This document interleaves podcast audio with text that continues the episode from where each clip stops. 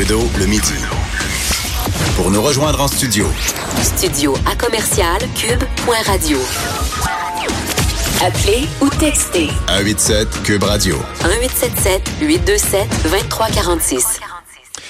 Sur euh, la message texte, je vous disais, c'est toujours intéressant de vous euh, de vous entendre. Un auditeur qui je faisais référence au congrès de la CAC en fin de semaine dernière, puis un auditeur qui disait que euh, il trouve ça étonnant qu'on n'a pas beaucoup parlé du fait qu'il y avait pas beaucoup de manifestants, pas de taxis, pas de groupes religieux, puis effectivement, on était à Montréal. Normalement, c'est facile de se rendre, de se mobiliser, et c'est vrai. J'en avais parlé lundi à LCN avec avec Mario Dumont du fait que, normalement, lorsque vous êtes le parti qui arrive au pouvoir, euh, ça vient avec des manifestants. Moi, à l'époque où j'étais avec les libéraux, on avait, on avait une trollée. Un coup que tu rentrais dans un centre des congrès, tu ressortais pas de là parce que c'était un peu fatigant. Je m'attendais effectivement d'avoir finalement, écoute, 10, 15 des gens qui venaient parler d'environnement, dont, et j'ai trouvé ça très déplacé, euh, des militants de Québec solidaire. ça, là, c'est un big no-no. Là si tu veux faire parler de toi, fais un événement politique, fais une conférence de presse, mais d'aller euh, crasher l'événement de ton adversaire pour essayer de euh, te faire un peu de visibilité, non, ça se fait pas, c'est même très déplacé. Donc non seulement il n'y a pas beaucoup de manifestants, mais là-dedans, il y avait des gens un petit peu déplacés de Québec solidaire euh, qui, euh, qui se sont déplacés. restons un peu sur le terrain politique. Une nouvelle surprenante ce matin. J'ai vraiment hâte de voir où ça va nous mener. Carlos Leitao, euh, l'ancien ministre des Finances du Parti libéral du Québec, qui songerait à se lancer dans la course à la chefferie du PLQ. Honnêtement, je connais pas personne qui l'avait vu venir, celle-là. C'est assez surprenant.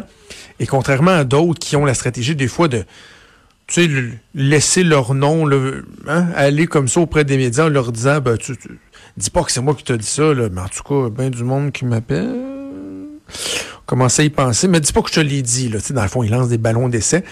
Carlos Létard euh, qui a confirmé hier au collègue Alexandre Biard que oui, oui, il y a eu beaucoup de gens qui euh, l'ont contacté et qui réfléchissent à ça. Mais est-ce que c'est une bonne idée? Je trouve ça très intéressant parce que est-ce que je vois Carlos Létard comme chef du Parti libéral du Québec? Pas nécessairement.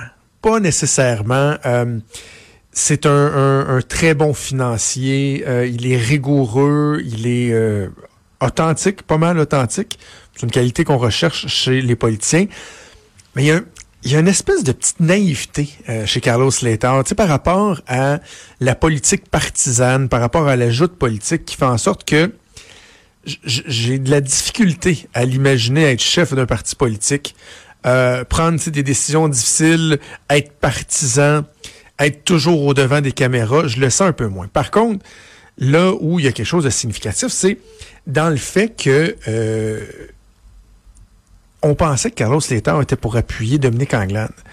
C'est ma collègue Geneviève Lajoie qui avait publié ça il y a quelques semaines de ça, juste avant le Conseil général du Parti libéral du Québec.